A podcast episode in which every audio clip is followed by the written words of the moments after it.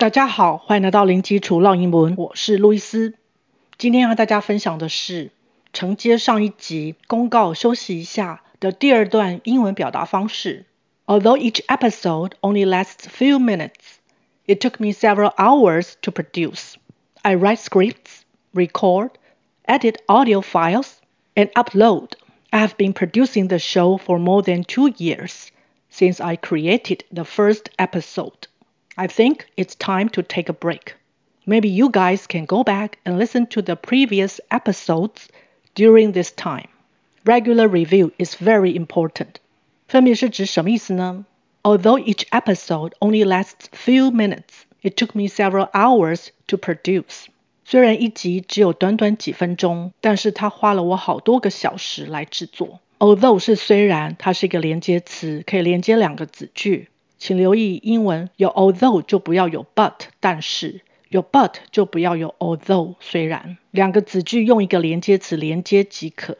Each episode 是指每一集，each 后面通常接的是可数的单数名词，only 是仅仅，last 是持续。这边加 s 是因为前面的主词 each episode 是第三人称单数，在现在式的时候动词要加 s，lasts，lasts。Few minutes，minutes 就是分钟，few 是非常非常的少，少到几乎没有。请留意，如果前面加一个 a 的话呢，也就是 a few，那就是指一些。few 跟 a few 的意思是不一样的哦。It took me several hours to produce。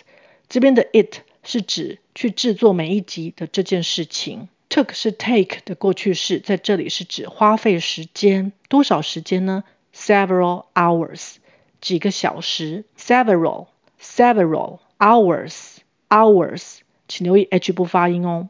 To produce 就是指去制作，produce，produce。I write scripts, record, edit audio files, and upload. 我自己写稿、录音、剪辑音档和上架。Scripts 是脚本复数形，c 转成个会比较好念。Scripts，scripts。 Record 是指录音、录影，它是动词形。Record，record，它也可以当名词，要念成 record。当名词的时候呢，它就是指录音或录影的结果，也就是指那些音档或是那些影像档。这些档案都是一种记录，所以 record 当名词就是指记录。record，record，edit audio files，剪辑音档。edit 就是编辑、剪接。edit，edit，audio files，音档。audio 就是指声音的。audio，audio，files 是档案的复数形。影像档的话可以称为 video files，video files。Upload 是指上传，L O A D load 本身有承载的意思。下载的话呢，就是 download。download。I have been producing the show for more than two years since I created the first episode。从第一集到目前，我已经制作了两年多。这个句子比较长，我们也可以分段看一下。首先看到 I have been producing the show。have been producing 这种形呢，现在完成进行式来表达从过去到现在一直持续在制作，而且还会再继续的制作下去。这边动词是 produce，把 e 去掉，加上 ing。Show 就是指节目。从过去到现在做了多久了呢？For more than two years，超过两年。More than 就是有超过的意思。从什么时候开始做呢？我们可以用 since 自从这个连接词后面再接一个子句。Since I created the first episode，自从我制作了第一集。Create 就是创作、制作。Create，那这边加了 d 是因为过去式 created。Created，created。The first episode 就是第一集。I think it's time to take a break。我想该是休息一下的时候了。Think 就是认为、觉得，后面接了一个子句。It's time to 点点点，就是指该是点点点的时候了。那我们后面接的是一个动词片语，take a break，休息一下。Take a break. Maybe you guys can go back and listen to the previous episodes during this time. 或许听众朋友你们可以利用这段时间再回去聆听之前的集数。Maybe 就是或许。 You guys 就是指你们，它是口语的一种表达方式。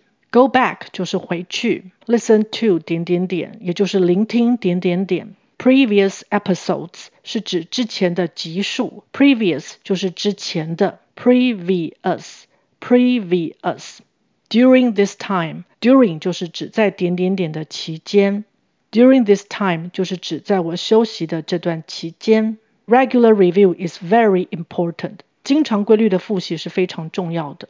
Regular 就是指经常的、规律的，Review 是复习，Important 重要的。OK，我们再来复习一次。